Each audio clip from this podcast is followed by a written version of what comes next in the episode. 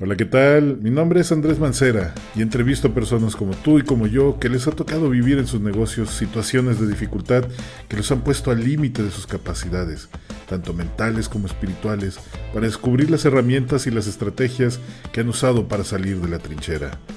Quédate conmigo y déjame acompañarte hasta el final de la batalla que estás librando en tu emprendimiento. Comenzamos.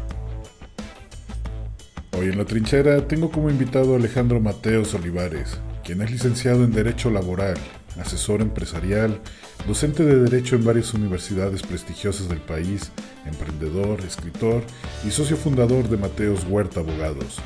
Hoy Alejandro comparte con nosotros su inspiradora forma de ver la quiebra y las estrategias que ha usado para mejorar los negocios de sus clientes. Espero que esta charla te sea de mucha utilidad.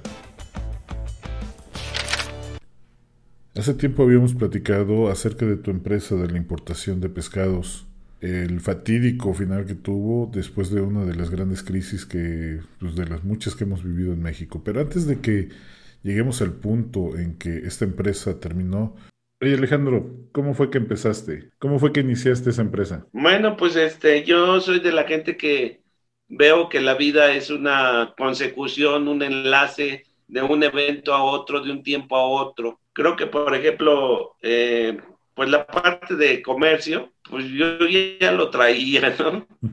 Ya eh, parte de la formación.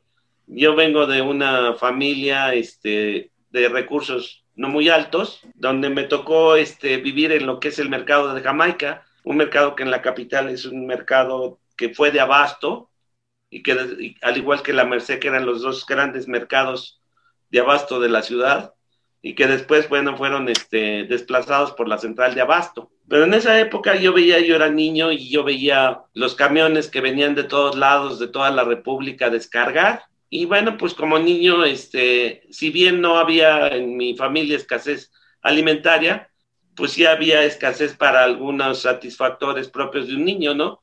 Como los dulces, un juguete. Y entonces por ahí de que tendría yo 10, 11 años, pues me iba con la, la chamacada, pues nos íbamos a, este, a buscar un dinero extra, ayudando a descargar los camiones que venían de diferentes lados.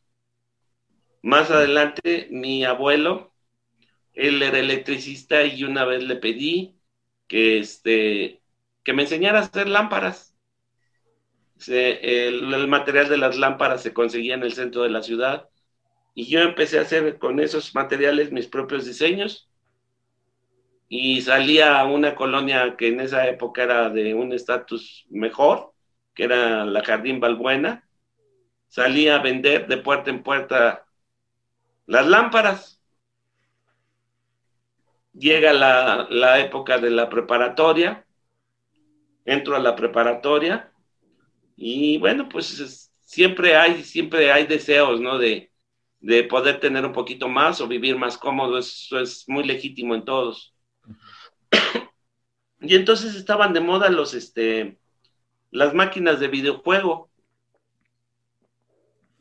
Tú agarrabas y eh, ibas a un, en las farmacias, en las tiendas, estaban este, los videojuegos que empezaban, me acuerdo mucho uno que era de ping-pong, ¿no? Que era tac, tac, tac, era del, no me acuerdo de qué marca era Atari de haber sido. Yo creo que sí, Atari parece. Y este, y luego pues el Pac-Man, famoso Pac-Man, y entonces a mí me llamaba mucho la atención.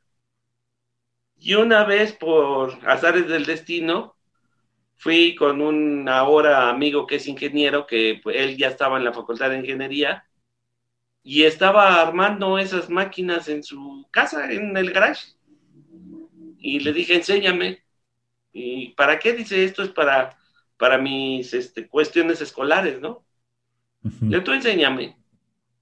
Me enseñó y con otro amigo que era carpintero del barrio, empezamos a hacer los muebles, los fuimos mejorando y empezábamos lo que era una, una televisión completa, porque no había los sistemas que ahora tenemos de pantallas por todos lados. Se metía, se armaba, aprendí cómo se funcionaban los circuitos, los botones donde se compraban todo, todo, todo, los juegos. Y entonces yo llegaba por ejemplo, a una farmacia y le decía, oiga, ¿quiere una máquina? Este, no, pues no, no, no, no compro, ¿no? No, es que no se la vengo a vender. Mire, se la voy a poner aquí. Usted me da el 40% a la semana de lo que saque la máquina y lo demás se lo queda a usted. Y entonces iba dejando máquinas en varias partes. un negociazo al principio, ¿eh? Claro, era un negociazo. Yo recuerdo que había máquinas, te estoy hablando de muchos años, había máquinas que te dejaban 120 pesos cada semana, que era muy buen dinero, al grado que cuando yo entré a la universidad pude comprarme un Caribe, que también estaban de moda, ¿no?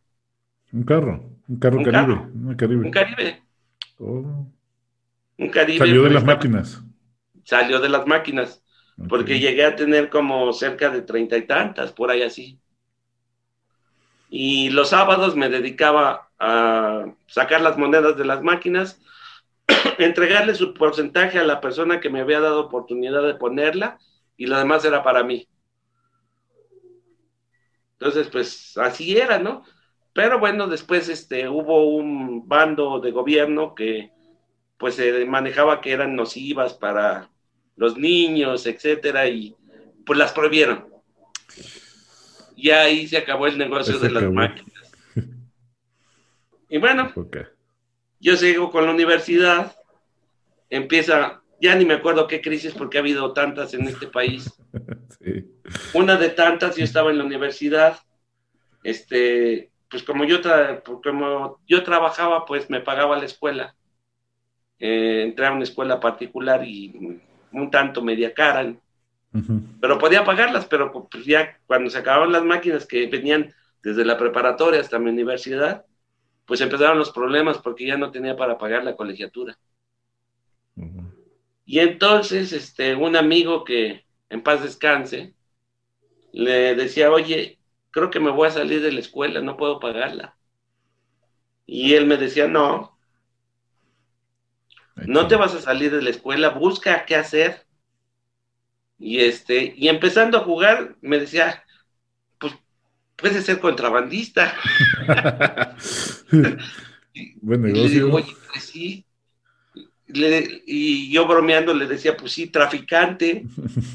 y, dice, mira, ¿a quién conoces? En Jamaica estaban lo que eran este, las pescaderías, lo que fue la vieja viga y le digo, pues conozco muchos comerciantes de pescado, de camarones. Y dice, ya está. El camarotráfico. sí, empezaste a ser este, traficante de camarones. Exactamente. Y entonces, este, bueno, pues este, le pedí a uno de tantos amigos que eran bodegueros de aquellas viejas bodegas que ya ahora no existen porque las desplazó la nueva viga. Y sí, y entonces me dice, bueno, pero ¿me vas a ayudar a manejar este, la camioneta? Sí. Y entonces empecé a aprender el negocio del pescado. Y un día le dije, ¿sabes qué? Pues este, pues yo voy a empezar lo mío. Y me decía, oye, pero no tienes bodega, no tienes equipo de transporte, ¿no te conviene mejor estar conmigo? Pero bueno, pues yo este, quería explorar por mí mismo. Y entonces en, la colonia donde ya después ya vivía, que era la colonia Estudio Díaz, que era una colonia un poquito mejor, pues me dedicaba a las amas de casa a decirle, oiga, este, le vendo camarones, le vendo ostiones, le vendo todo lo que era del mar. Y pues empecé a hacer un grupo de amas de casa que se ahorraban el ir al mercado y que yo les trajera buen producto y me lo pagaban. Y así fue creciendo, creciendo, creciendo. Ya prácticamente toda la colonia me conocía que vendía el pescado. Incluso este, tengo un compadre hasta la fecha que me dice el pescadito. De verdad. Curioso, ¿no? Este, y bueno, eh, después, pues quería expanderme más, crecer más. Y se dio la oportunidad por la relación que había con la familia, prácticamente mi papá y mi mamá, de la cuestión de conocer el ambiente militar, y se me corrió irle a ofrecer a lo que era la escuela médico-militar para los menús, porque me enteré que en el ejército estaban ya programando que los, que, los militares tuvieran una dieta más rica, más, este, ahora sí que más sana, ¿no? Y entraba dentro de esto el pescado. Fui, me acuerdo, un coronel me atendió y me dice, sí, sí, sí, estamos interesados. Y le digo, oiga, ¿y me puede hacer un pedido? Sí, ¿cómo no? Media tonelada. Cuando tú vendías, vendías por poquito, ¿no? Sí, claro, dije media tonelada y ahora cómo le hago, ¿no? Y cómo la transporto. Pues era, obviamente no tenía todo eso, ¿no? Y bueno, había otra persona que estaba, eh, tenía un negocio también de pescado, que le dije, oye, pues mira, tengo este negocio. Y me dijo, sí, pues, las camionetas que tenemos a tu disposición. Y le vendemos y compartimos la ganancia. Creo que ahí aprendí algo muy importante que es en un negocio compartir, crear sinergia. Redes. Y así fue. Así fue. Eh, y empezamos a vender después en todas las escuelas militares, en los regimientos, en los cuarteles. Y pues ya eran cantidades bastante fuertes. Y entonces eh, decidimos precisamente cuando nace la nueva viga, que, era, que es la central de abastos de la Ciudad de México de pescado y marisco, pues decidimos embarcarnos en comprar una bodega. Como no había el capital suficiente, bueno, pues fue por un crédito hipotecario. Ok, y así fue como se hicieron de la, de la bodega. De la bodega E24, todavía me acuerdo. ¿La has vuelto a ver, Alejandro? ¿Has pasado por ahí? Sí, sí, sí he pasado, este, pues ahora como comprador, ¿no? Como comprador. Y este, ya me, trae muchos recuerdos porque fue todo un reto, ¿no? Empezar con, con ello. Y bueno, pasaron cosas bien interesantes. Ya íbamos, el negocio iba funcionando, iba jalando, iba creciendo. Y un buen día aparecen en las noticias que las, no sé, no recuerdo si creo que fue la Secretaría de Salud, alertaba sobre la marea roja en los litorales mexicanos. Sí, me acuerdo de eso. Y eso amenazó este, pues, la pesca, tanto la pesca ribereña como la pesca de altura y nosotros prácticamente lo que vendíamos era filete. Y bueno, le llegamos a vender a la comercial mexicana y resulta de que pues todo el mundo se empezó a alertar, bueno, ¿y ahora qué vamos a vender si ya no va a haber, no? Y sí fue cierto, sí fue cierto, o sea, yo supe de la... Sí, o sea, se acabó el pescado, sí. Le sí, o sea, o sea, disminuyó a tal grado que pues ya no, ya no era posible abastecer. Ya no era negocio. Eh, no, sí seguía haciendo negocio porque había consumidores, lo que no había producto para vender. Eh, eso me refiero de que pues, si no tienes con qué, ¿para dónde? Y entonces, este, pues todo el mundo buscando qué hacer. Aparte, pues empezó muy fuerte la política que hicieron los de los vendedores de pollo para jalar a su a su molino. Y bueno, pues yo estaba en este, ya había salido para esto de la universidad, ya en esa época ya era abogado.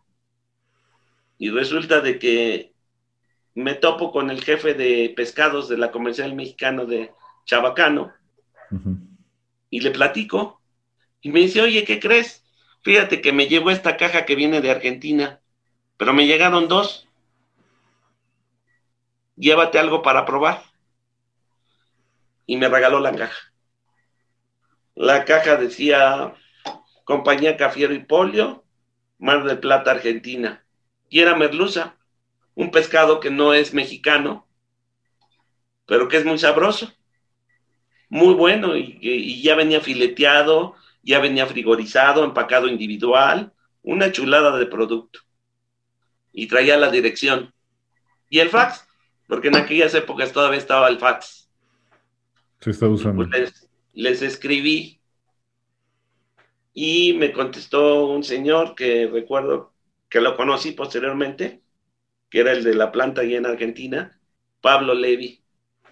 Y me dice, oye, mira, pues este, el, señor Antonio Cafiero, que Antonio Cafiero en Argentina, que también lo conocí, pues es este algo así como decir un político de uh, de mucho peso. De mucho peso, ¿no? Y que tenía su empresa de, pescado, que era Cafiero y Polio. me dice, va a ir a México a, a lo que es la agregaduría comercial de la Embajada de Argentina. Y pues lo anduve cachando al señor y llegué. y entonces, este, recuerdo que me entrevisto con él y le planteo y entonces me dice algo que, aunque vendíamos mucho, estaba inalcanzable para nosotros. ¿Cuánto te pedía de compra? Él pedía cinco contenedores mensuales. Uh, que era una barbaridad. Pues le enseñé a quién le vendía y que podíamos expandir el negocio. Y me acuerdo que me dijo, bueno, es que yo necesito un depósito de tantos dólares, yo no recuerdo la cantidad, pero era muy alta. Y le digo, este, mire, no sé si confía en mí, pero pues le puedo dar una parte nada más. Y dice, ¿y lo demás cómo me lo garantizas? Con mi palabra, señor. recuerdo que se me quedó viendo y le dice al, a la persona que iba con él que que después me enteré que era el que me había atendido por fax. Me dice, Pablo, mándale al joven, estaba chavo yo, mándale al joven lo que pida. ¿Qué sentiste, Alejandro? Que tuviera confianza así. Imagínate de una persona que no te conoce. Pues y que no sabía quizás que le podía cumplir o incumplir. Quizás me imagino que una persona con eh, las empresas que tenía y el peso en Argentina, dijo, bueno, pues me voy a arriesgar, ¿no? No pasa nada, pero no, para ti debe haber sido algo impresionante, es una confianza de eso y esa oportunidad. Y entonces era muy curioso porque, pues yo llegué muy contento, obviamente haces conocidos en los ambientes donde estás y había otros este, pescaderos que estaban preocupados por lo del desabasto y yo les dije, ah, yo voy a traer merluza de Argentina. Y todos se botaron de la risa. Entonces dijeron, me acuerdo había dos hermanos, este, que incluso decían, ay, mira, este está locotote, ¿no? Y uno se burlaba contra el otro, decía, mira, voy a traer pescado de Argentina. y pues, ¿qué creen? Cuando llega. Lo traje. Lo traje, para eso hubo que sortear nuevos, nuevas cosas como situaciones que en ese momento todavía no conocía, que ahora domino, ¿no? Con la profesión y cursos, etcétera. Eh, la importación. Y entonces, pues yo me aventé hasta donde podía. Fue un reto, Alejandro, para ti. un reto, pero lo sacamos adelante y empezamos a trabajar con esa empresa. Y aquellos que se burlaron de nosotros, de mí, eran nuestros clientes para poder abastecer a sus clientes. Y no le regresaste luego, Alejandro. no.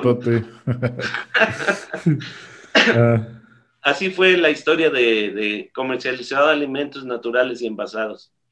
Y se fue para arriba, Alejandro. El famoso error de diciembre. Nosotros utilizábamos, como te decía al principio, factoraje financiero. Eh, las deudas estaban el factoraje financiero es cuando tú eh, una factura la entregas a una al banco para que te pague antes, con un interés obviamente, y eso te capitaliza. Y aparte utilizábamos cartas de crédito, que es el medio internacional de pago, en dólares, compromisos en dólares, y utilizábamos los almacenes generales de depósito. En aquella época también todo, se cotizaba en dólar. Llega ese 18, 19 de diciembre de aquel año y pues lo que debíamos al día siguiente era el DOC. Pues simplemente aún con la lucha, este, con la lucha y, y bueno, en esa época no conocía tantas cosas como ahora. Pues simplemente las deudas nos arrasaron y tuvimos que cerrar el negocio. Como muchos otros. Así fue esa crisis. Oye, Alejandro, y bueno, ya contaste hasta dónde llegó, pero los años que estuviste importando desde Argentina, ¿Qué tal fue para la empresa? ¿Cómo, ¿Qué tanto creciste en esos momentos? Bueno, era maravilloso porque, mira, yo te voy a decir, si no mal me acuerdo, el kilo de filete costaba en aquel entonces traído desde Argentina, con todo el flete de frigorífico, con todo lo que es este, los impuestos aduaneros, con todo lo que es los gastos de agente aduanal, eh, costaban un promedio de 13 pesos por kilo. Este, aquí en México, eh, ya, por ejemplo, el mero, pues andaba por casi cerca de los 40 pesos. Y nosotros podíamos dar un filete de una mejor calidad que el nacional a un precio de veintitantos pesos. Por kilo. Por kilo. Entonces eso fue fabuloso, nos trajo muy buenas ganancias. Bueno, te comento que llegó un tiempo, un día voy a Alvarado, Veracruz, que en un momento dado tuvo una situación de pesca más o menos importante, pero después con los problemas que hubo, los barcos pesqueros los dejaron al garete y se echaron a perder. Creo que todavía por ahí se pueden ver. Sí, sí, todavía se ven. Y yo llegué con los pescadores de allá y les ofrecí ese pescado que venía de Argentina. Lo que hacían ellos era sacarlo de la caja y ponerlo como, si, fueran pescando. Qué bárbaros. O sea, ya estabas vendiendo a nivel nacional, vamos a decirlo, a nivel nacional, porque México llega muchísimo comprador de varios lados. bueno, te voy a decir, alguna vez dentro de esa época le vendimos a una cadena que no sé si exista, que está en Nacayucan y en parte de Veracruz, que es Super Ahorro. Mm, no. Era una de supermercados, uno que tenía grande en Nacayucan. Pues hasta allá mandábamos el pescado. Era una empresa ya grande, Alejandro. Sí, ya era una empresa grande y bueno, pues este, la crisis nos hizo que, que pues se acabara. Creo que todo en la vida es así como un ciclo. Oye, Alejandro, ¿y qué, perdón, qué sentiste después de haber tenido una empresa exitosa y que una situación de estas inesperada te hubiera llevado a la quiebra? ¿Cómo lo viviste? Bueno, primero se siente, pues sí se siente feo, ¿no? No, claro. Porque es así como que se van muchos años, mucho esfuerzo, pero también te da mucho aprendizaje. Y pues hubo la confianza de que, bueno, pues yo ya era abogado, ya tenía una cédula profesional, aunque realmente eh, lo que yo litigaba era las cuestiones de la misma empresa de nosotros, que era una empresa familiar. Y bueno, pues dije, pues ni hablar, ¿no? Adaptarse a las condiciones. Un tanto como me dice un amigo, ¿no? Te aclimatas o te aclimueres. Entonces, este, pues sí, no, hasta es una teoría darwiniana, las especies se adaptan. Y bueno, pues nosotros no somos la única especie que tenemos que adaptarnos a las condiciones que van, eh, en que se va existiendo. Pero es excesivamente doloroso. Eh, ahorita que estoy iniciando este podcast he estado hablando con varias personas que la han atravesado la quiebra y también por situaciones, muchas veces por falta de conocimiento, por falta de asesoría, por pues, eventualidades como la que está sucediendo ahorita con el, con el COVID y la verdad es una, es muy difícil superarlo. O sea, sí, nos tenemos que adaptar y al contrario, yo creo que la quiebra y cualquier error en los negocios y en todos lados sirve para aprender. O sea, es necesario, yo creo. sí, es muy necesario. Yo pienso que es muy necesario y la experiencia te hace que veas a veces a otros lados y que también tengas éxito aplicando la experiencia y no nada más la experiencia que te deja, que te deja este, un negocio, una empresa, un trabajo, la experiencia que te van pasando, este, la gente que vas conociendo, que son empresarios, que son comerciantes, desde el más chiquito que conozcas hasta el más colmilludo, algo te dejan de aprendizaje en sus pláticas. Eso es, o sea, es evidente y eso es por lo que estoy intentando hacer esto, porque estoy seguro de que con la experiencia que tú estás contando y lo que vamos a platicar más adelante, muchísima gente que está pasando una situación similar va a aprender bastante de lo que le está pasando y sobre todo va a tener herramientas para, salir adelante. Yo creo que pues, es muy necesario que empecemos a platicar esta clase de cosas. Por eso te hice la pregunta de cómo fue tu primer emprendimiento por que sabía que habías atravesado la quiebra y quiero saber cómo lograste solucionarlo. Emocionalmente, anímicamente, ¿cómo lo lograste? ¿Tenías este pensamiento de o me aclimato o, o me aclimuero? Eh, pues eh, sí hay dolor, sí hay dolor, pero a final de cuentas es más fuerte a veces el espíritu que uno tiene de lucha, porque aparte no te queda de otra, ¿no? Y entonces, este, pues resulta de que empecé a litigar. Y el inicio ah. también no fue fácil. No fue fácil, este, pues como yo había pasado eh, prácticamente como comerciante de pescado y marisco, pues tenía toda la teoría, pero la práctica no. Y entonces yo decía, bueno, tengo que ver, ah, ya me había casado, para variar. Recién, ¿no? O sea, recién te habías casado. Recién me había casado. Todo esto. Tenía en aquella época 31 años. Y entonces dije, bueno, pues este, ¿cómo le harán los abogados para conseguir clientes? Esa era la, pues era mi inquietud. Y entonces este, dije, bueno, pues así como, como hay ambientes donde se vende pescado y hay ambientes como una central de abasto, debe de haber ambientes donde se junten los abogados y aprender de ellos. Y entonces este, hay un restaurante que está eh, al lado del tribunal aquí en la Ciudad de México, donde se juntaban, o, donde nos llegamos a juntar y hasta la fecha, los abogados. Y pues yo quería ver el movimiento y pues no conocía a nadie, ¿no? Y entonces me paraba en la puerta del restaurante a ver, ¿no? A ver qué captaba. Y entonces pasaba un señor que me decía, buenos días, joven. Ah, bueno, sí, es licenciado. Y así fue la primera semana, ¿no? Yo estaba a la hora viendo a ver qué captaba. Durante 15 días estuve por ahí, ¿no? Y hasta que un día un señor ya de edad, quizás más grande de la edad que tengo ahorita, y entonces este, me dice, ¿le puedo preguntar algo, joven? Sí, señor. ¿A qué viene todos los días? Pues ya le expliqué, ¿no? Pues mire, pues soy abogado, pero pues sin experiencia, tengo mi cédula y este, pues necesito trabajo. Y me dice, le invito a un café.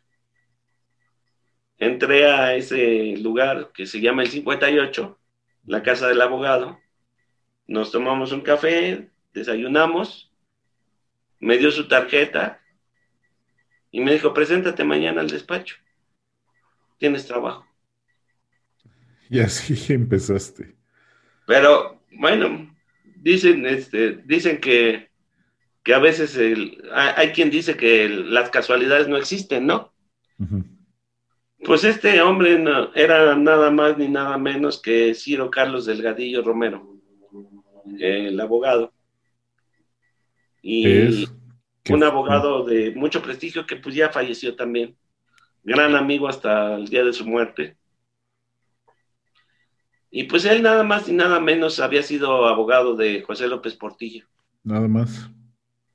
Y pues colega y amigo y compartían asuntos juntos con este Guillermo López Portillo, que era el primo. Y eran grandes amigos, ¿no? Y, y simplemente, este, pues yo le caí bien y entré a trabajar al despacho donde aprendí. A moverte por todos lados, cantidad de cosas. Avanza, avanza la vida, avanza el tiempo. Creo que el tiempo es algo que no le podemos ganar.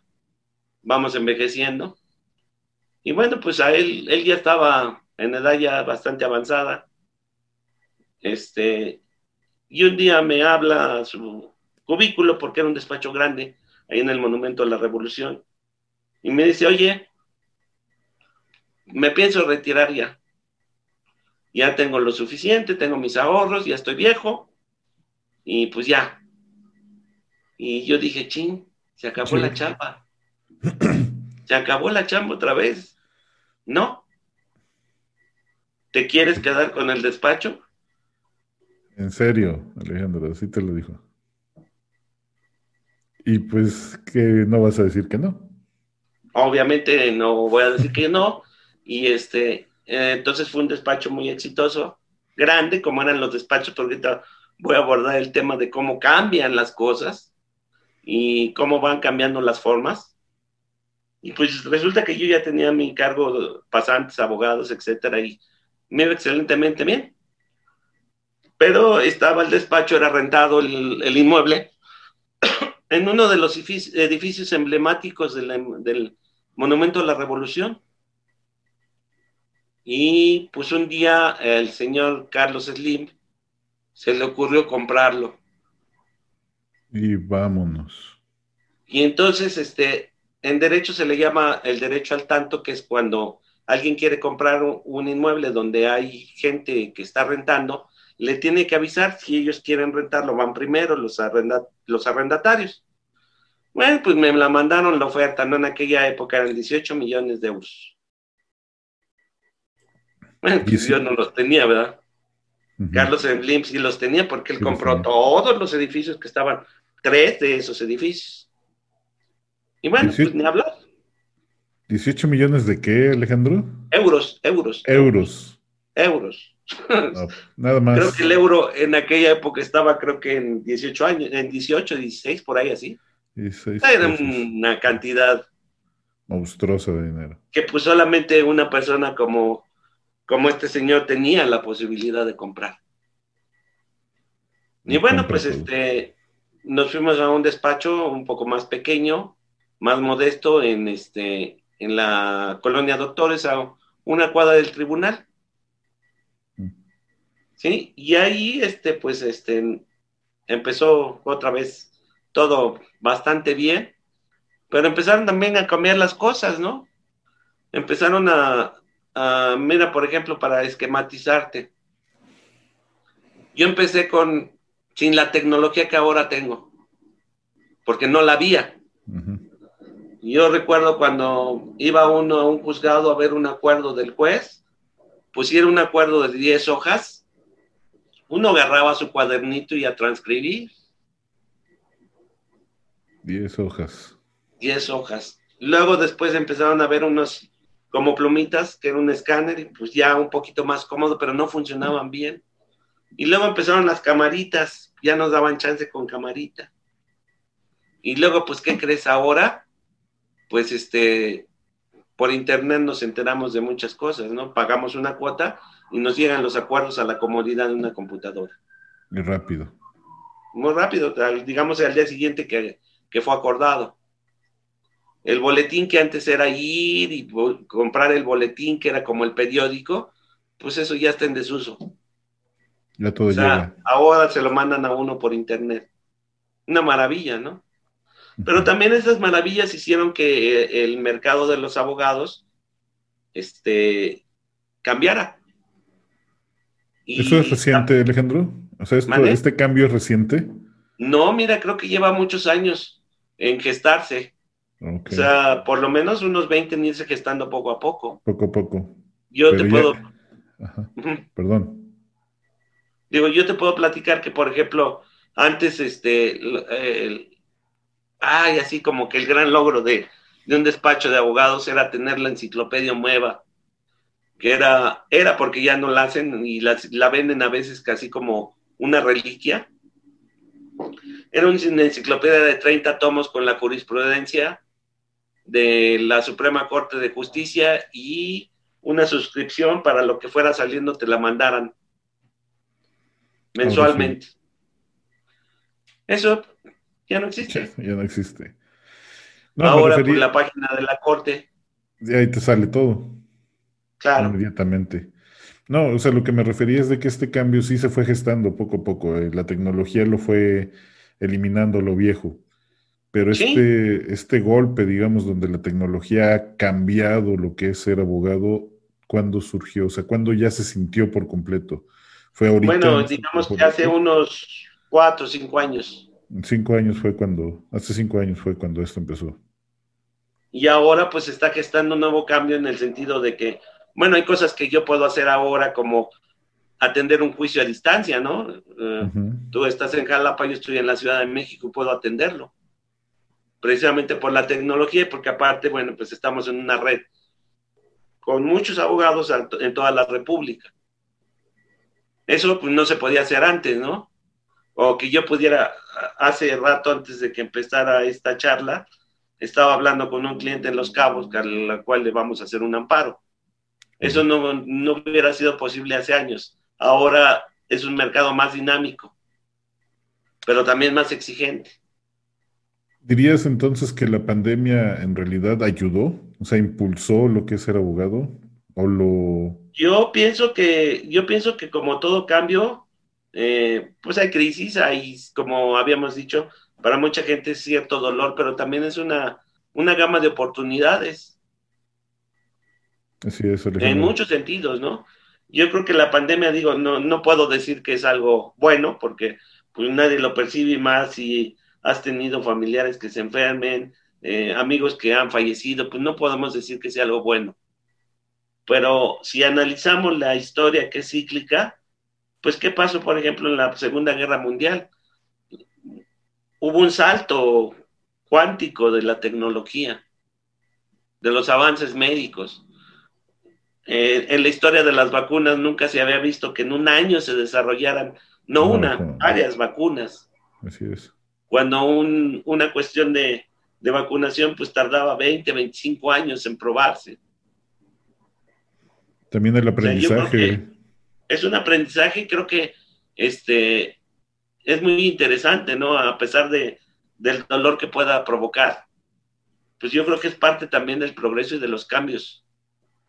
Fíjate que esa manera de pensar es muy, muy, no digamos que radical, pero muchos que pasamos por una situación difícil, no lo podemos ver de esa forma. Pensamos que se está acabando lo que nos daba de comer, se está acabando, no sé si nos tenemos que mudar de casa y demás, pero esto que tú planteas acerca de la crisis como un potencial de cambio en beneficio de, eso puede llevar a las personas que están viviendo en una situación de dificultad ahorita a enfocar sus problemas de otra manera enfocarlo como que estoy quebrando, pero me puedo mover hacia tal lugar, hacia acá, hacia allá, y ya no estarlo pensando como es el fin, porque eso sí nos pasa muy seguido. Cuando estamos enfrentando una crisis de, quiebra o de cambio de negocios, cuando todo se mueve, eso sentimos, que ya todo, ya todo se acabó. Y en México hay mucho esto, ¿no? Hay mucho de que si te está yendo muy mal o tuviste una empresa muy grande y de pronto la quiebras y te vas al piso, el señalamiento es muy doloroso, porque estamos, no estamos acostumbrados a vivir el fracaso de esa forma. yo creo que no hay fracaso, yo creo que es experiencia, es aprendizaje. Pero sobre todo hay una cosa que, bueno, a mí me ha servido y que algunos colegas me lo que llegaron a criticar, ¿no? En el sentido de que la cuestión del esfuerzo, ¿no? Cuando algo te apasiona. Para mí los apasionamientos son el emprendimiento y el derecho, la abogacía. Entonces, este, pues me dediqué a algo así como coleccionar diplomados, a, coleccionar maestrías en fiscal, y algunos me decían, oye, pero ¿para qué? Me gusta y no sé cuándo lo pueda usar. Y bueno, pues lo he usado.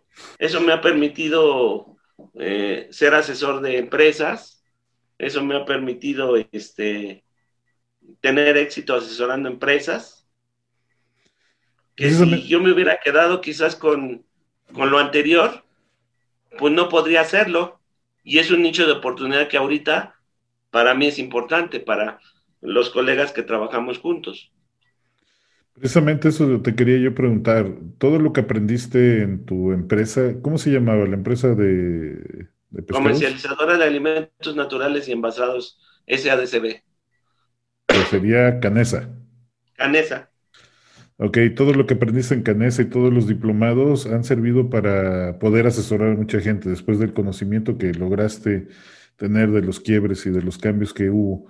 ¿Cómo este conocimiento ante una situación en la que estamos viviendo puede ayudar a alguien? ¿Cómo qué empresa se puede servir de esta situación, o sea, de tu conocimiento? Ahorita, bueno, este por ejemplo, ahorita que es crisis, o sea, antes de que estuviera esta crisis, pues eh, las empresas que asesoraba, pues se beneficiaban en, cuestiones de estrategia fiscal, en cuestiones de seguridad social, en cuestiones este, laborales, en cuestiones de estrategias de contratos.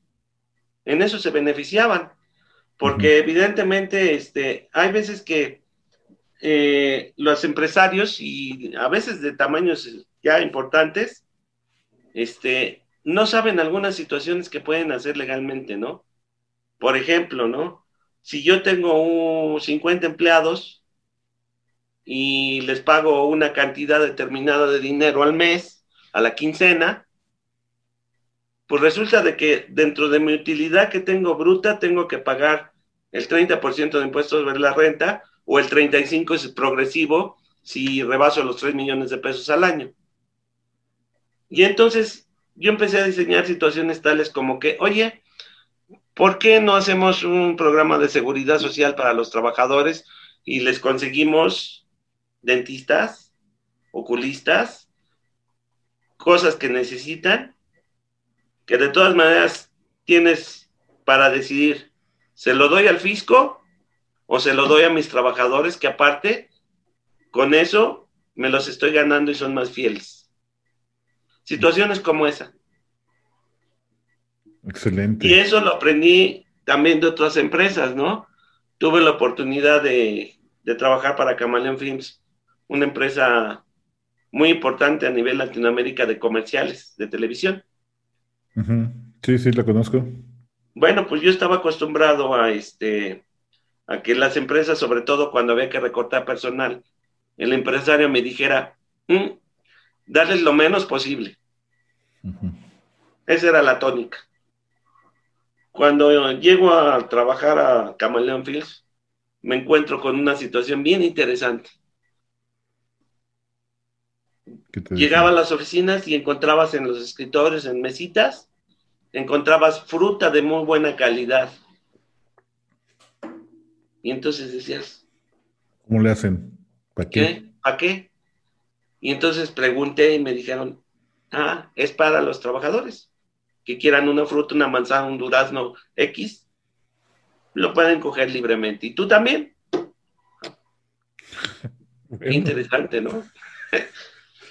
y un buen día este, se dio la situación en otra de esas tantas crisis que hemos pasado en México, pues que una de las de del grupo Camaleón tuviera que desaparecer una de las empresas y me habla el dueño, que hasta la fecha es mi amigo y que te sigue con empresas y me dice, necesito que liquides, me duele mucho, pero necesito que liquides. High Video se llamaba la empresa.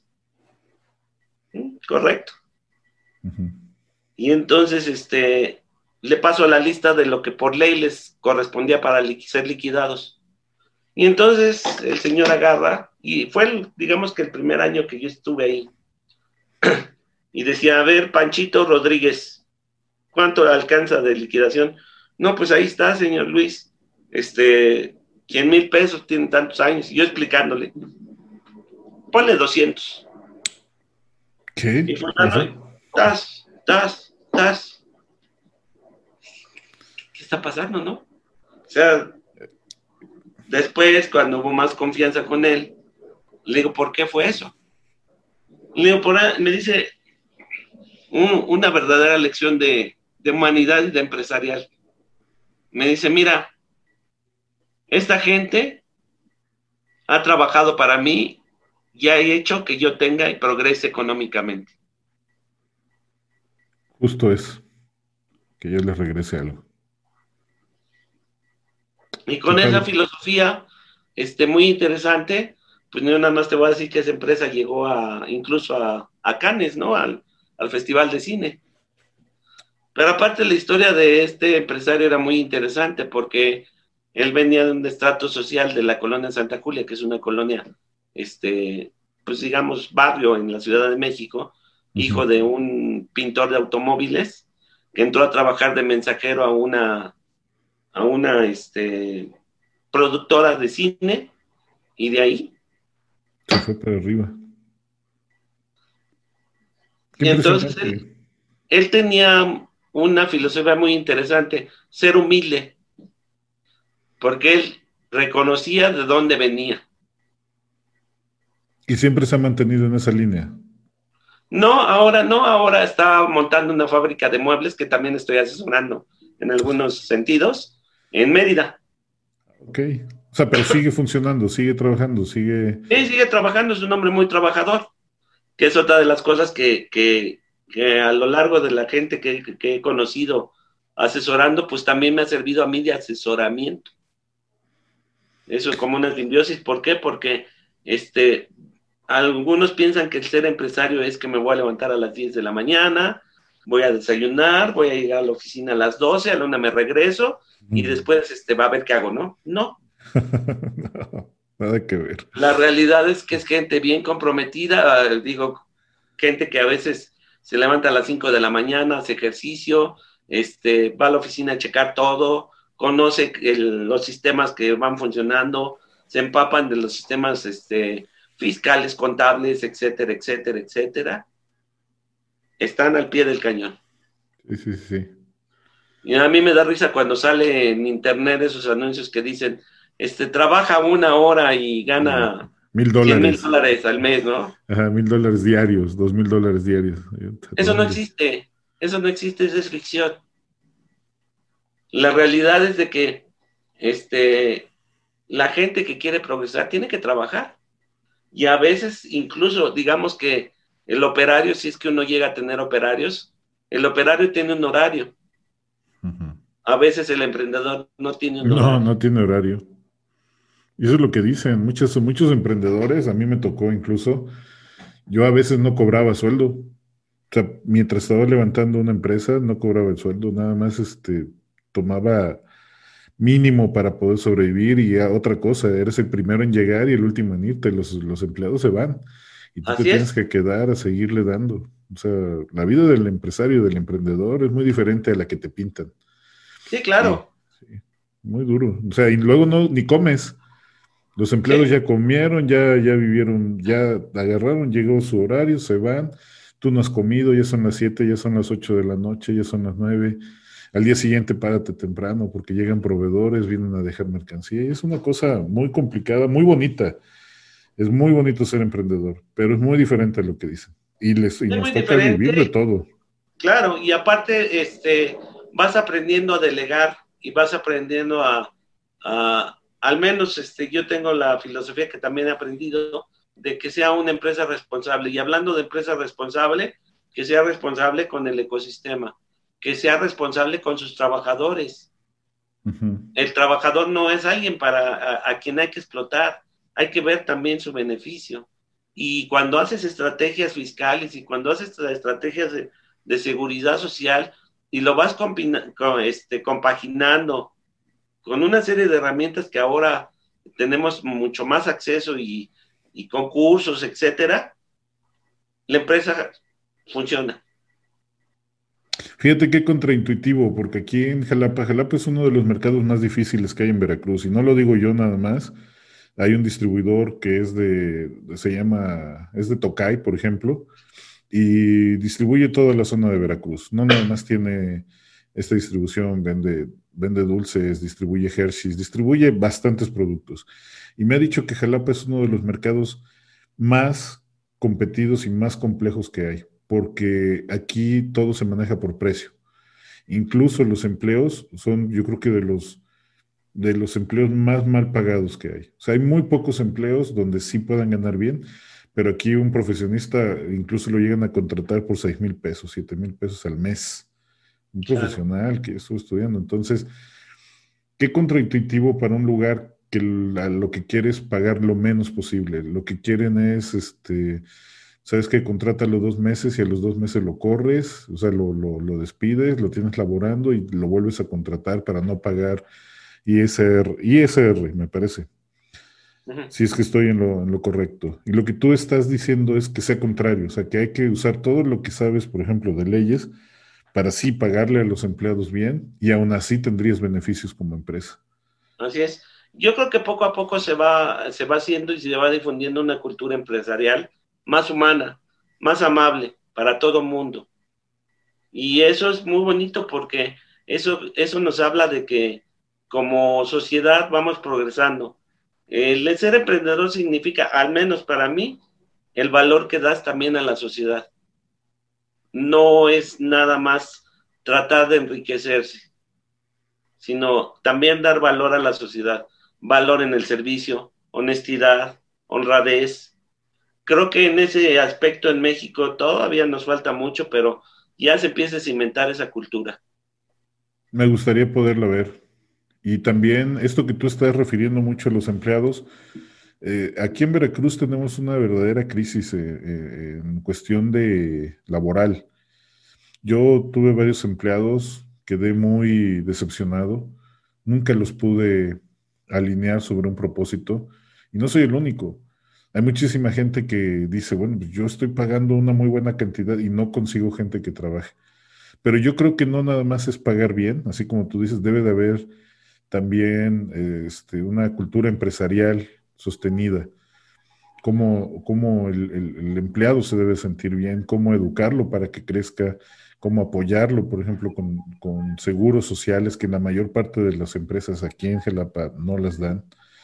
Es todo un proceso que tiene que cambiar y va a tardar. Pero sí, sí va a tardar, pero se está dando. Se está dando.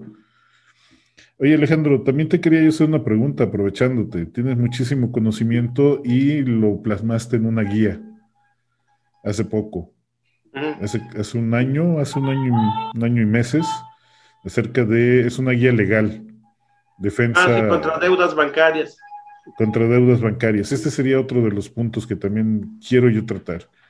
¿Qué fue lo que te impulsó a hacerla?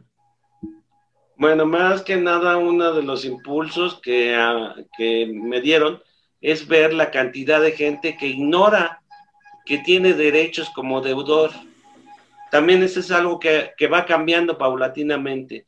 No es lo mismo la cobranza que ejercían los bancos hace 20 años que la que hacen ahora. Digamos que se ha humanizado un poco.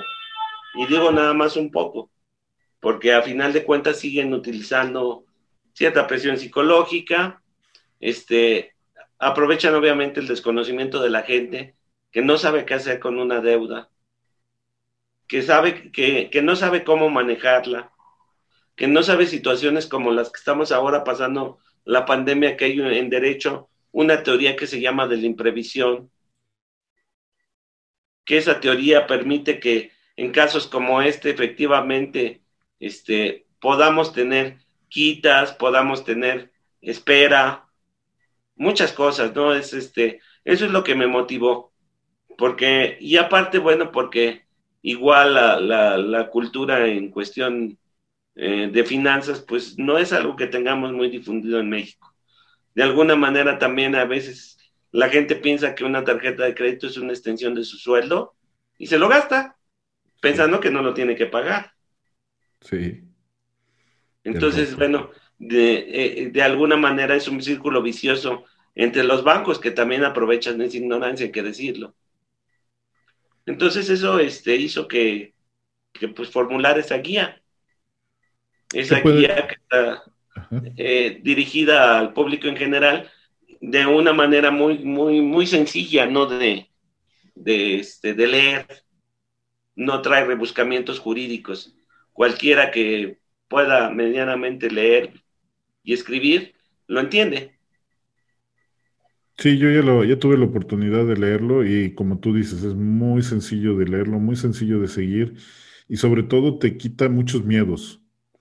Te deja con la necesidad de, de apoyarte con un profesional, en ese caso contigo, pero sí te quita muchos miedos porque en las cobranzas eh, como tú dices, se han humanizado, pero hay, por ejemplo, acá hacen una estrategia unas empresas, que no voy a decir su nombre, para no meterme en problemas, pero agarraron y contrataron puro gorilón, que incluso hasta se puede agarrar a golpes. O sea, si no, si, si le, te niegas pagarle, son demasiado insistentes, van hasta tu casa, no importa dónde vivas, y están tocando y, y te tratan de, de obligar, o sea, con intimidación real. Entonces, mucha gente pues, no sabe, no sabe cómo defenderse, no sabe qué derechos, no sabe nada.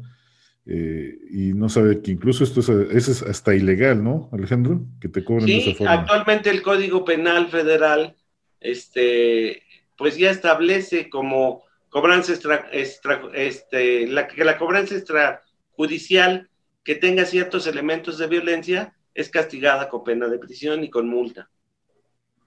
Fíjate, eso es muy importante. La gente, la mayor parte de la gente no lo sabe. Y vive asustada, ¿eh? Me ha tocado ver gente que tiene miedo, o sea, literalmente miedo.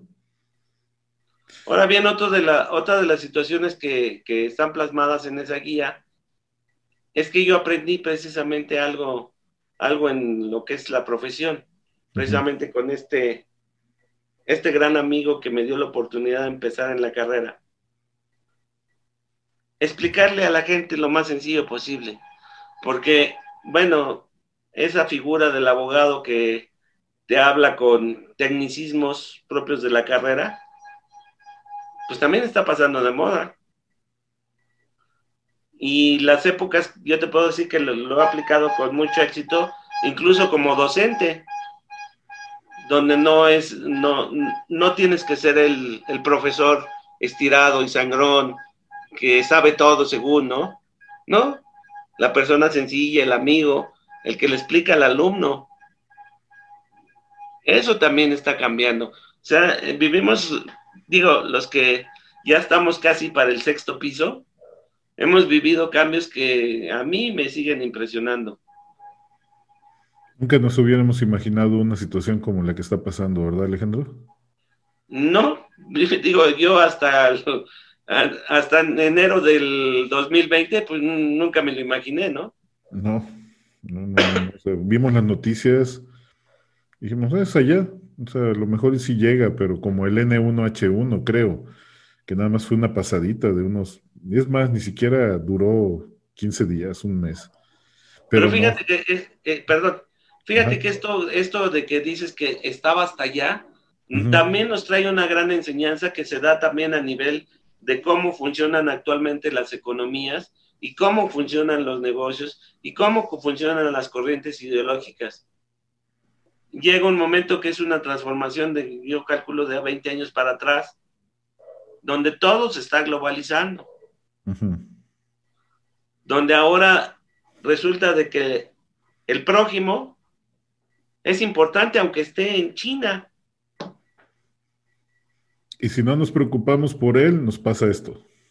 Sabemos ahora que con el cambio climático, que lo que pase en un país afecta a los demás y eso nos da una, secuencia de más universal y más humana también, y nos acerca también a esa parte donde mm, realmente no somos gran cosa como, como humanidad, no somos pequeñitos. Somos cosa de nada. Pero podemos hacer nuestra parte. Claro. Aunque todo tiene su tiempo, Alejandro. Sí, todo tiene su tiempo. Y bueno, esto de la pandemia para mí, este, yo siempre digo que lo malo, este, no dura para siempre, tampoco lo bueno. Y entonces hay que estarse de alguna manera actualizando, de alguna manera cambiando, modificando. Yo les puedo asegurar que este, los negocios, las empresas, están cambiando de una manera tan rápida que un comerciante que pudiéramos traer del pasado de hace 50 años, sería un colapso brutal para él. Sí, no sabría. Todo ha cambiado. Digo, ¿qué dices ahora de, las APPs? ¿Qué dices ahora de la comunicación por Internet? Del e-commerce. Cosas que hasta parecían de ciencia ficción. Lo que estamos haciendo ahorita, Andrés, este, yo de niño lo vi en los supersónicos. Exactamente. Exactamente. Ahora es una realidad. Así es.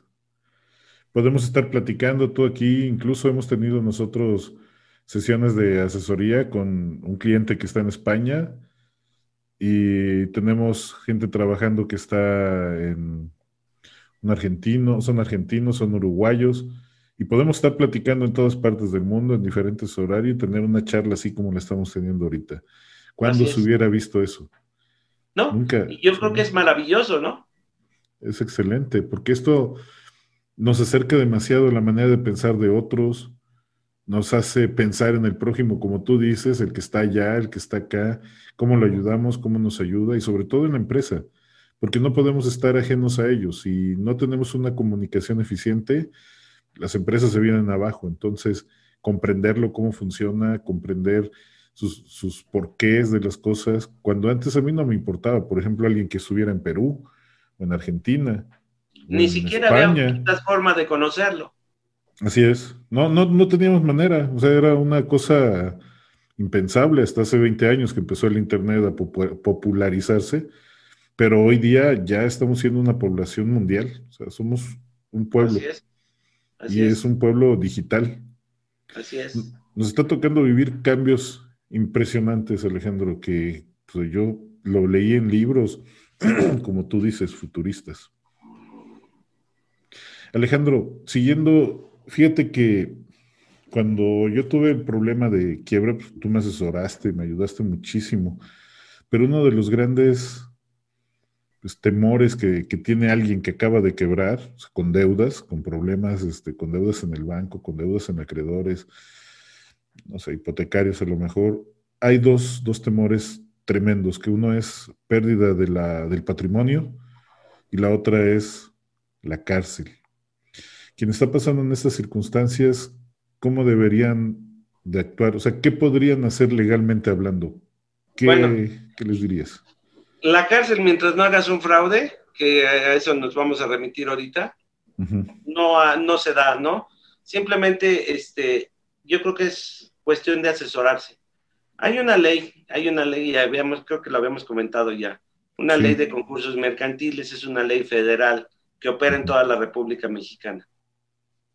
Cuando nace esta ley, es precisamente con la premisa de que es mucho mejor para la economía de un país tener una empresa viva que una enterrada, o sea, que una quebrada. Y entonces esa ley te permite, por decir, si tú tienes una cantidad de acreedores que ya no les puedes hacer frente, como es en este caso de la pandemia, porque no tienes buenas ventas, por muchas razones, tú puedes hacer uso de esa herramienta. Primera, para suspender el pago de tus acreedores. O sea, legalmente a tus acreedores les vas a decir, ah, ah, estoy en proceso de concurso mercantil, no de quiebra, que es diferente.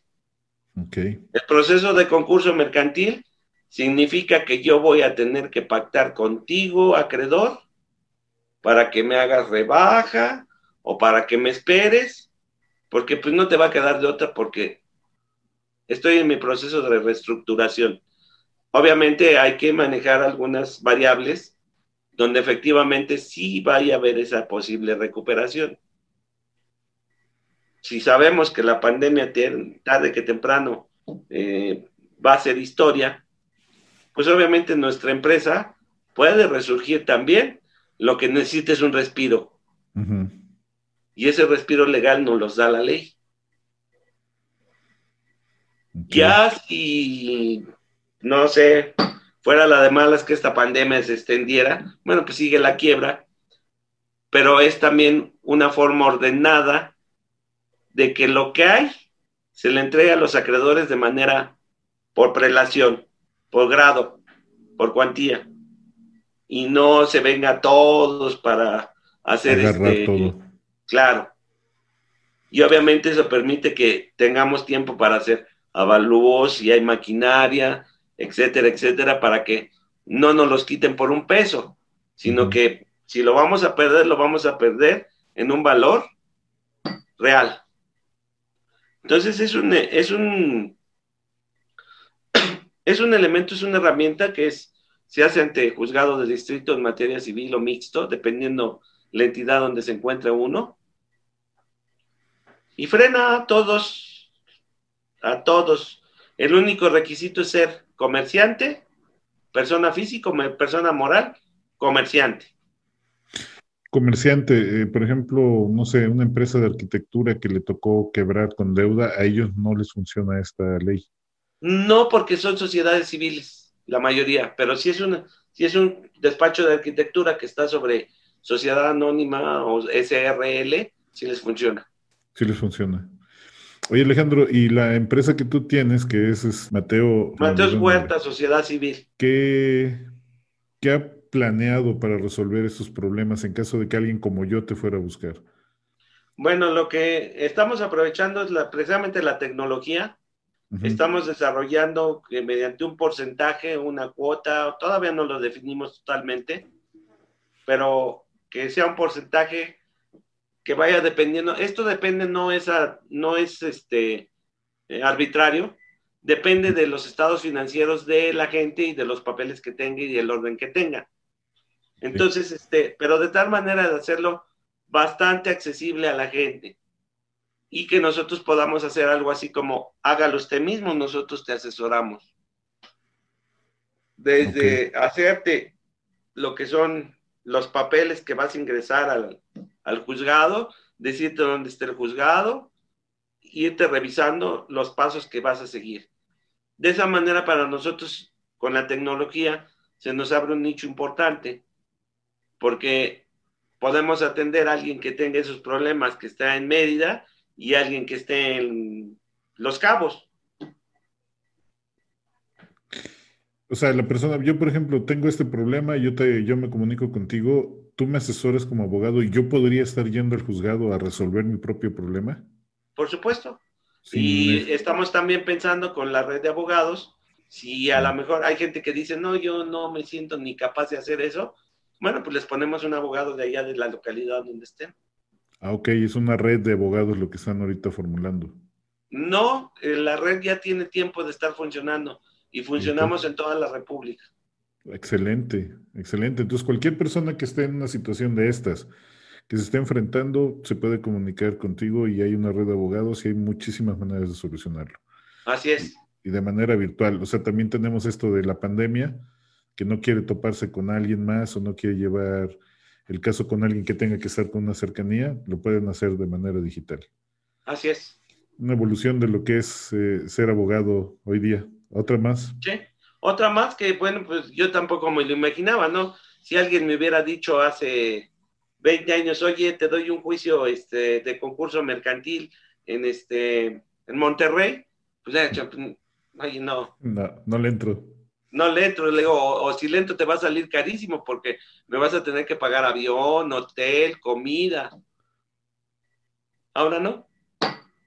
Ahora las cuestiones digitales, incluso hay una apertura en, lo que son juicios, donde ya se, se instauran varios estados, y yo creo que va a ser en todos, los juicios por videoconferencia. Eso sí está sorprendente. Un juicio por Donde el juez lo vas a ver por la pantallita y ya se, está, ya se instauró en algunas partes. Todavía tiene defectos, pero ya estamos en ese camino. Oye, Alejandro, me lleva a imaginar un libro que se llama Las 21 leyes para el siglo XXI, me parece, de Hariri. Después busco bien al autor, que habla acerca de la evolución de la tecnología al grado de que nos va a plantear situaciones muy complejas porque la inteligencia artificial va a sustituir muchísimo trabajo. Mira, hay un despacho que hay un despacho aquí en la Ciudad de México que ha hecho una serie de, reportes que lo ha subido a este es un despacho bastante importante en la Ciudad de México de los muy muy caros este que ha subido artículos muy interesantes no por ejemplo este los chinitos ya tienen un robot abogado y un robot juez. No puede ser. ¿Dónde? Digo, hay que prepararse también para los cambios, para lo mejor el tiempo que digan, pues mira, sí, pues eres abogado, qué pena, porque pues mira, ahora el juez hasta es un, es un, ente con, con este inteligencia artificial, que su misma inteligencia artificial lo hace más capaz que tú. ¿Te imaginas, Alejandro? Sí. Y es posible. Es posible. Estamos viviendo cambios drásticos. Aunque yo pienso que eh, la mente humana, la imaginación, nunca va a ser cambiada por un robot. Tú puedes programar al robot, si le, si le metes basura, pues te va a responder basura, ¿verdad? O sea, al final de cuentas, ese robot va a necesitar de la inteligencia humana para poderse programar.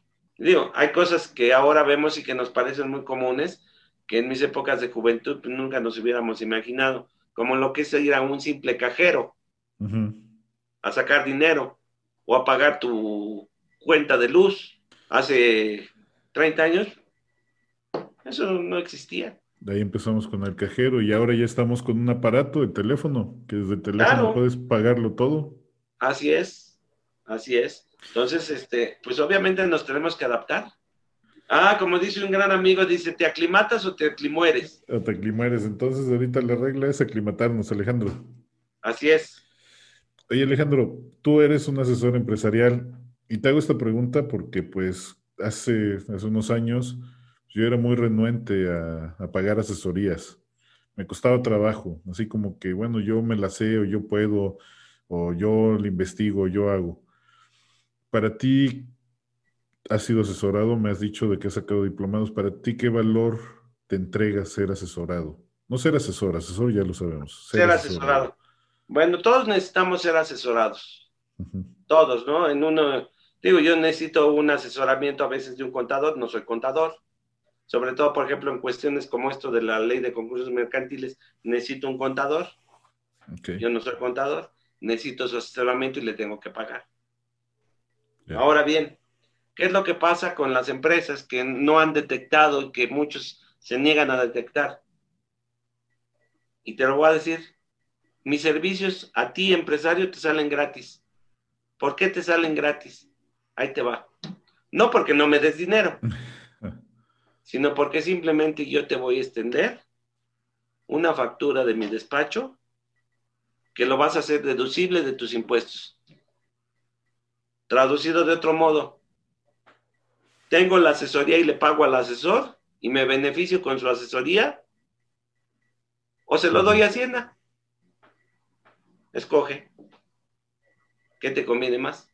Hacienda no te va a asesorar y él va a decir, viene el, dinero. dinero. y aún así vas a tener el problema. Claro, ¿no tuviste asesoría? Entonces realmente con una, con una estrategia de bien aspectada, la asesoría no te cuesta. Y entonces muchas veces hay cosas que el empresario ignora, ¿no? Hay veces que el empresario dice, a ver, te voy a poner un ejemplo. Yo tengo que pagar de ICR, por ejemplo, al mes, hipotéticamente, si tengo una empresa, tengo que pagar mil pesos y los pago, porque no quiero tener problemas con Hacienda y los pago. Pero ¿qué pasa si dentro de mi empresa tenemos una computadora vieja que ya no da el ancho. Y entonces la compro. Vamos a suponer hipotéticamente que la computadora me cuesta 500 pesos. Bueno, para muchos empresarios es gasto, no, porque resulta que entonces yo le digo a Hacienda, mira, y necesitaba para mi trabajo una computadora que me costó 500 pesos. Y entonces, mira, nada más te voy a pagar 500 porque el otro lo deduzco. Entonces, ¿qué te costó la computadora? Decisión. Una decisión entre dárselo completo, los mil pesos, Hacienda, es obligatorio. O comprar algo o comprar una asesoría. Pues muchas gracias por el consejo, porque muchísima gente va a empezar a querer ser asesorado. Si lo ves desde, desde ese punto de vista, para sus empresas es magnífico. Claro. Y, y que es precisamente lo que te comentaba, ¿no? De algunos aspectos como desarrollos de esquemas de seguridad social. Por ejemplo, tú tienes que pagar un determinado numerario de impuesto, pero ¿qué tal si alquilas a una empresa que les dé mm, comida a tus empleados para que vayan bien, bien, comiditos? Y tienes un comedor y les cobras ese, ese plato de comida bien, en lugar de mandarlos a los tacos de la esquina se los cobras en cinco pesos y lo demás lo deduces como gasto operativo de tu empresa. La misma decisión. Se los das a tus empleados que aparte te van a dar más fidelidad, van a ser más productivos porque van a estar bien comiditos. Te lo van a agradecer y aparte les estás haciendo un bienestar en lugar de pagarle todo a. Y es válido completamente. Y así te puedo dar muchos ejemplos. Magnífico, Alejandro. Va a haber mucha gente que yo creo que cuando escuche este podcast se va a empezar a dar ideas de cómo mejorar su empresa a partir de mejorar la vida de sus empleados. Y aparte de eso, de que ellos lo puedan hacer por su propia cuenta, pues van a tener el contacto contigo, que al rato me los das para que lo podamos poner al final y puedas ir diciéndoles cómo hacerlo. Francamente hay cosas que son fáciles de que se te ocurran, pero hay cosas que no. O sea, el, el emprendedor promedio, al menos el que yo conozco, es una persona que dice, voy a hacer un negocio y se avienta y ya de ahí a los trancazos empieza a aprenderlo todo. ¿Sí? Y si, alguien te ayuda y te acelera el proceso, bienvenido. Y es que realmente el conocimiento que vas adquiriendo, la cuestión, por ejemplo, en el sentido de, gente especializada, difícilmente lo puedes tú tener eh, de ser todólogo. No es posible. yo te voy a decir, por ejemplo, este, ahorita en estas épocas de pandemia estamos haciendo un negocio accesorio, una franquicia, que, la gente dice, hay algo tan sencillo, y te voy a comentar qué, y que incluso jugando con nuestras ideas como abogados, este, registramos una marca que se llama Sacamos su tamal del bote. sí. Buenísimo, a mí me gustó mucho el eslogan. Garantizado. garantizado aparte, ¿no? sí, sí. A la gente le ha, causado de todo tipo de emociones buenas, positivas, pero aparte estamos haciendo esto que te estoy platicando, de no generar el dinero así, para uno solo, sino derramarlo en beneficio de los demás. Resulta de que, como soy dragón, pues este, hay una, hay una mujer que tiene un éxito muy bueno con un pequeño negocio de tamales son exquisitos, son muy buenos. Pues ahora que estaba también la pandemia y también por este, por no dejar esto de que es muy emocionante lo del emprendimiento y utilizando lo que hemos aprendido, pues resulta que un día le digo, oiga, ¿y si yo le compro lo que produce tamales? Y me encontré con una persona muy abierta, dice, no, es que este es para vender, pero le puedo hacer más, los que usted me quiera. Oye, ¿ya cómo me los daría? 13 pesos. Perfecto. Simplemente lo que hice con una amiga que ahorita estamos experimentando todo lo que es el aspecto de marketing, todo lo que es el aspecto de costos, todo es el, el, que es darle una imagen diferente al tamalero que se pone en la esquina, de imagen de limpieza, de etcétera, con, con el mismo concepto de un tamal. Y entonces, este, pues desde el primer día hemos tenido, este, que se acaba todo todos los días y vamos en aumento. Pero este, lo más interesante aquí es que, por ejemplo, y lo he visto, ¿no? Porque la gente a veces tendemos a burlarnos de las ideas de los demás. Y incluso, incluso yo lo puse en mi página de Facebook y mis colegas abogados me dicen, ¿qué? ¿Ahora vas a ser tamalero? Abogado y tamalero. Bueno, este, Resulta que nosotros hicimos una expectativa de, eh, de proyección a cuatro meses, donde ya empieza a dejar de ser juego el vender tamales. Porque ahorita estamos hablando de una ganancia diaria de 700, 800 pesos. Muy buenos. Pero nuestra meta a mediano plazo y ir expandiendo como franquicia con diferentes puntos en la ciudad es llegar a vender mil tamales diarios. Mil tamales diarios por seis pesos que le ganamos, hagan la cuenta y luego multiplíquenlo por 30. Entonces, a veces de las ideas que, que pueden eh, resultarle algunas no muy viables, sale el negocio. Yo tuve una experiencia y eso es la parte de la mezcla de profesión con emprendedores. Este, hay una franquicia de un joven brasileño Ahorita pues también está en crisis por lo mismo de la pandemia. Él llegó a una feria que era de la, del Instituto Politécnico Nacional y entonces llegó con un proyecto que era un serpentín para enfriar, una especie de sacacorchos, una prensita y un mueble muy bonito, muy llamativo que decía Coco, no recuerdo ahorita el nombre. Y entonces su proyecto era, ponía el coco, el aparatito le hacía el agujero, el serpentín enfriaba, caía el, agua de coco a un vaso bien fría y te lo vendía al momento. Qué curioso porque a veces como somos todavía la mentalidad mexicana, ¿no? Todos se rieron de él. No puede ser, eso está súper innovador. Bueno, ahora te cuento la historia, después de 20 años que conocí eso. La historia es de que este ex joven, porque ahora ya también estamos de casi la edad, pues simplemente puso uno de esos carritos en casi todos los centros comerciales de la Ciudad de México. Bárbaro, se forró. Se forró. Negociazo.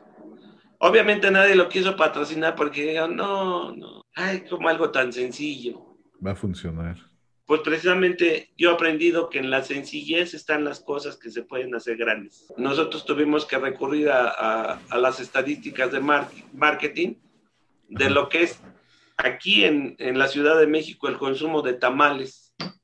Es una cosa impresionante. Si a eso le, le agregas calidad, le agregas imagen, le agregas un sistema de franquicias, una marca, pues con un producto que es bien popular algo así como si nos vamos al puerto de Veracruz, ustedes que están ahí en Jalapa, con los bolovanes, ¿no? No, y, bueno, tuvimos la fortuna de encontrar una persona que dijo, sí, sí me aviento, y incluso estamos pensando que en cuanto sea la producción aumente, pues vas a necesitar algunos implementos como una batidora más grande, industrial, cosas así, ¿no? Y entonces tener una pequeña fábrica de tamales. En la entrevista anterior que hice también tengo un amigo que está queriendo franquiciar comida mexicana, pero él es de Tantoyuca, Veracruz, la parte norte, y lo que él quiere franquiciar pues es, es comida norteña de Veracruz. Y la idea de franquiciar, de darle presentación, de darle imagen, de darle todo, es algo que no lo han hecho los mexicanos. ¿Cómo es que los, los americanos hicieron Burger King y se ha vuelto internacional? ¿Cómo han hecho Subway? Se ha hecho internacional. ¿Y cómo los mexicanos tienen una de las comidas o de las mejores comidas que hay en el mundo? No se le ha ocurrido hacer una franquicia de comida realmente mexicana, ¿no? Taco Bell en los Estados Unidos. Algo Porque te puedo decir que, te puedo decir que, ah, eh, una, también hay una situación donde la cuestión de, la, de los franquiciados, los que crean franquicias eh, han querido hacerlo esto inalcanzable, ¿no? Pero la realidad te voy a decir, nosotros estábamos haciendo una franquicia, El Curadito, que es mariscos tipo Sinaloa, íbamos muy bien en el proyecto, pero pues se apareció la pandemia. Sí, pues tuvimos que parar, ¿no? Pero la realidad es de que también es algo, algo que estamos tratando de crear aquí en el despacho, el hacer una asesoría accesible para que podamos hacer franquicias. Porque en México hay talento y tenemos cosas muy buenas. Y a veces lo que nos falta es precisamente, eh, quizás muchas veces el apoyo de nosotros como, como paisanos mexicanos. Yo creo que sí, lo que tú estás diciendo. Tanto es el apoyo como el lo que tú dices, en las franquicias son carísimas, la gente no le quiere entrar a esto. Hace poco hicieron una franquicia de bolovanes, no, no recuerdo cómo se llamaba, Mr. Bolo, creo, veracruzano, pero la franquicia te la vendían en 800 mil pesos. No, pues no. No, o sea, yo te estoy hablando de una franquicia de tamales que va a costar cuando mucho 15 mil pesos. Porque lo interesante para el, para el que crea la franquicia no es tanto este, una ver empezar a ver crecer tu marca y la otra es que se empiecen a multiplicar tus puntos de venta y que tengas un porcentaje mínimo, pero de muchos. Excelente idea. Y ahorita creo que es una parte también de auxiliarnos, de solidarizarnos, porque la economía en un país de, de economía emergente como México, pues está complicada creo que es época de, también sembrar esa solidaridad como mexicano, ¿no? De alguna manera un tanto nacionalista. ¿Por qué los extranjeros sí pueden y nosotros no? ¿Qué diferencia hay? ¿Acaso no tenemos talento? De sobra. Lo que pasa es que no, a veces no, no sabemos organizarnos o hemos sido un pueblo un tanto egoístas entre nosotros. Pero eso también yo lo veo como beneficio con una crisis como esta de que hay de pandemia. ¿Por qué lo veo como beneficio? Porque en estos momentos sale el espíritu nacionalista de ayudar a los otros. Claro, también sale el que se siente empresario y, vende un tanque de oxígeno a 40 mil pesos. Ese ah, tiene otro, otro apelativo, ¿no? Eh, se le llama de otra manera. Pero hay gente con talento, hay gente buena. Y, y tenemos aparte por ejemplo, lo que tú dices de, la, cultura culinaria, ¿no? Es la segunda en el mundo. Es la tailandesa en primer lugar y la mexicana en segunda. Porque aparte tenemos regiones donde hay otras cosas. O sea, no, tenemos una cocina increíblemente vasta. Impresionante. Por estado. Y, bueno, te comento cómo está esto que del aprendizaje, el nombre del, de acá de, este, de Oaxaca, donde un grupo de personas, y a ellos nos tocó asesorarla, asesorarlos en la cuestión de exportación de máquinas de una marca que se llama Celorio de tortillas. Ah, se llama la Mixteca Oaxaqueña en Nueva York. Así le pusieron. ok, buenísimo. Este señor lo conocí, un señor que de la Mixteca Oaxaqueña, que pues es una zona pobre del, del país.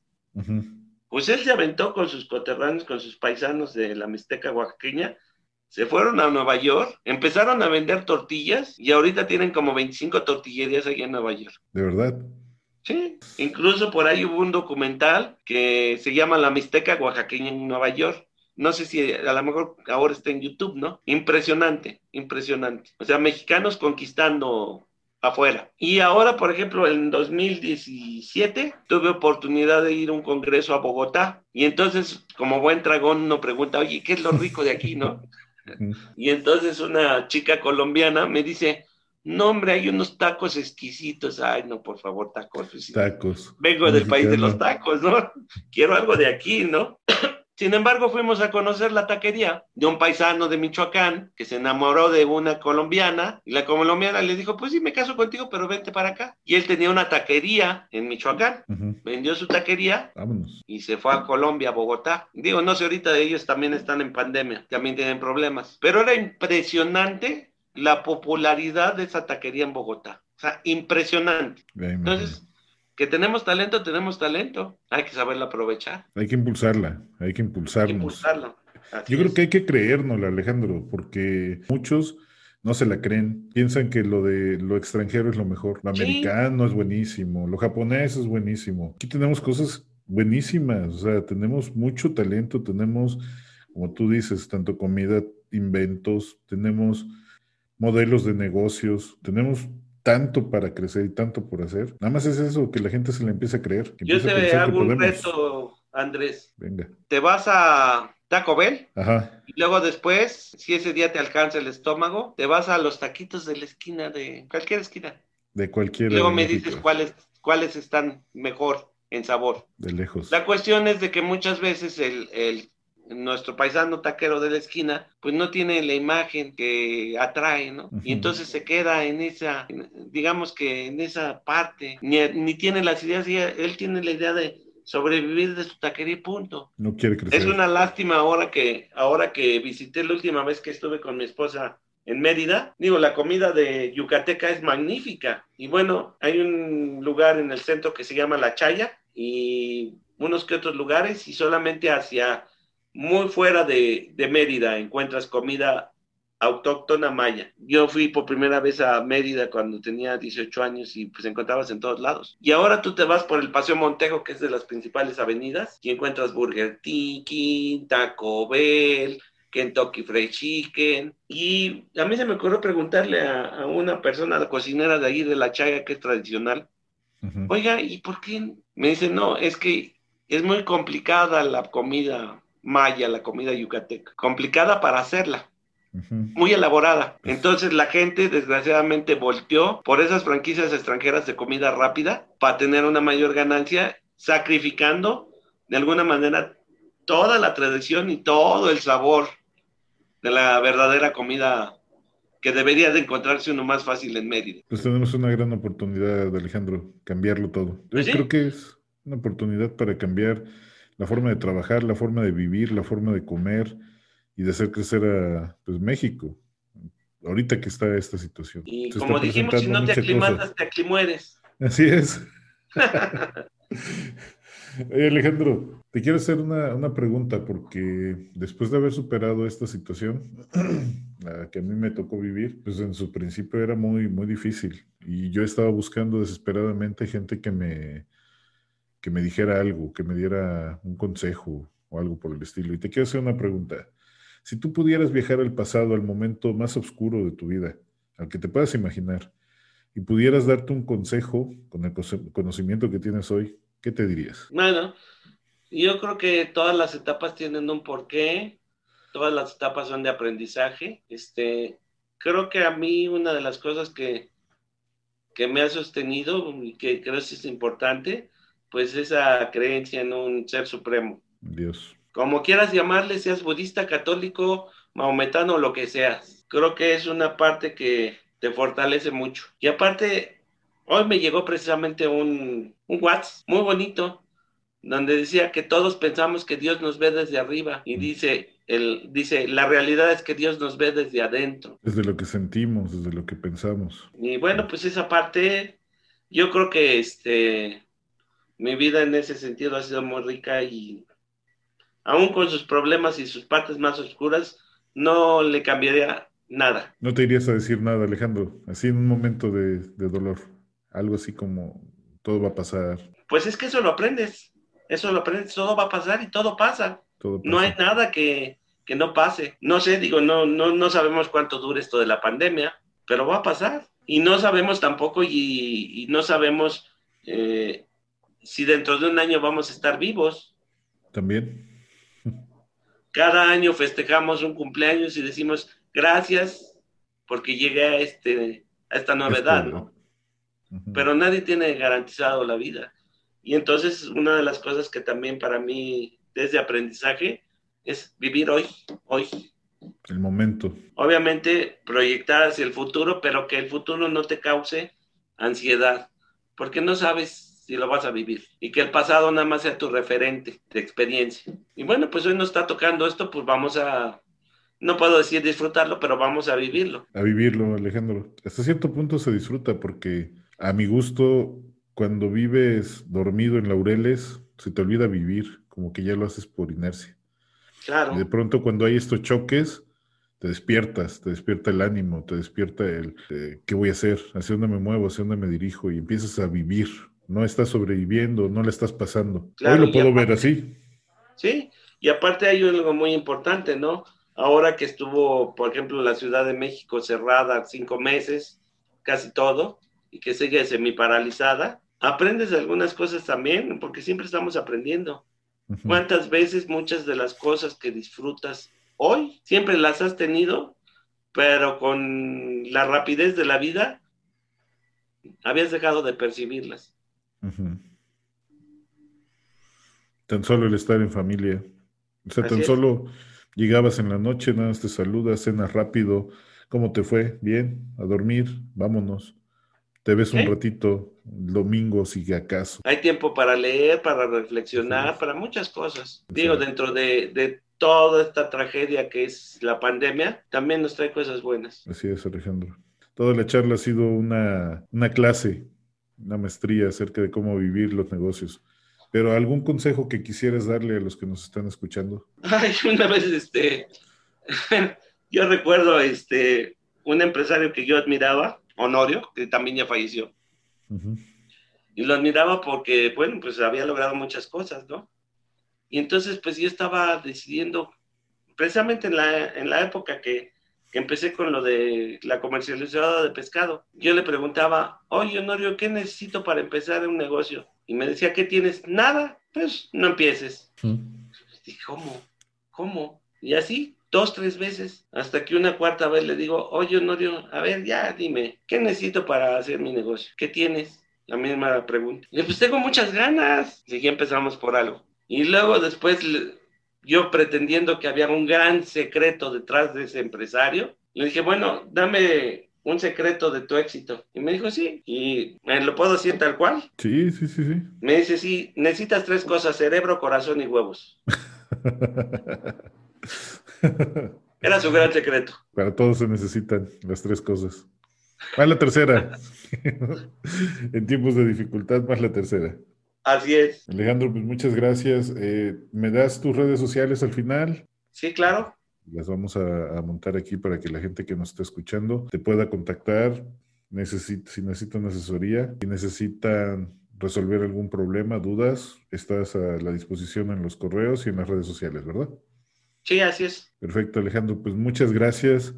No, gracias a ti, Andrés. Un placer estar contigo esta noche. Realmente fue un placer. Yo te conozco, tenemos un rato de conocernos, pero nunca nos habíamos sentado a platicar largo y tendido y la verdad ha sido una experiencia muy inspiradora, muy grata para mí y de mucho aprendizaje. Muchas gracias. Muchas gracias. Si tú estás en una situación de dificultad en tu empresa y crees que se te está saliendo de las manos, déjame darte tres consejos. Uno, tanto si tu empresa va bien como si no, busca un asesor. Él te dará las herramientas que puedan potenciar tu empresa o te ayudará a salir de los problemas en caso de que ya los tengas. 2. No te detengas.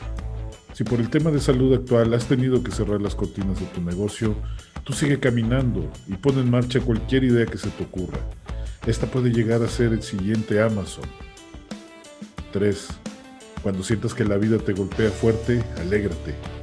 Es que te está entrenando para retos más grandes. No te desanimes. Al contrario, disfrútalo y siéntete afortunado por lo que vendrá a continuación. Espero que estos consejos te ayuden a salir de la trinchera.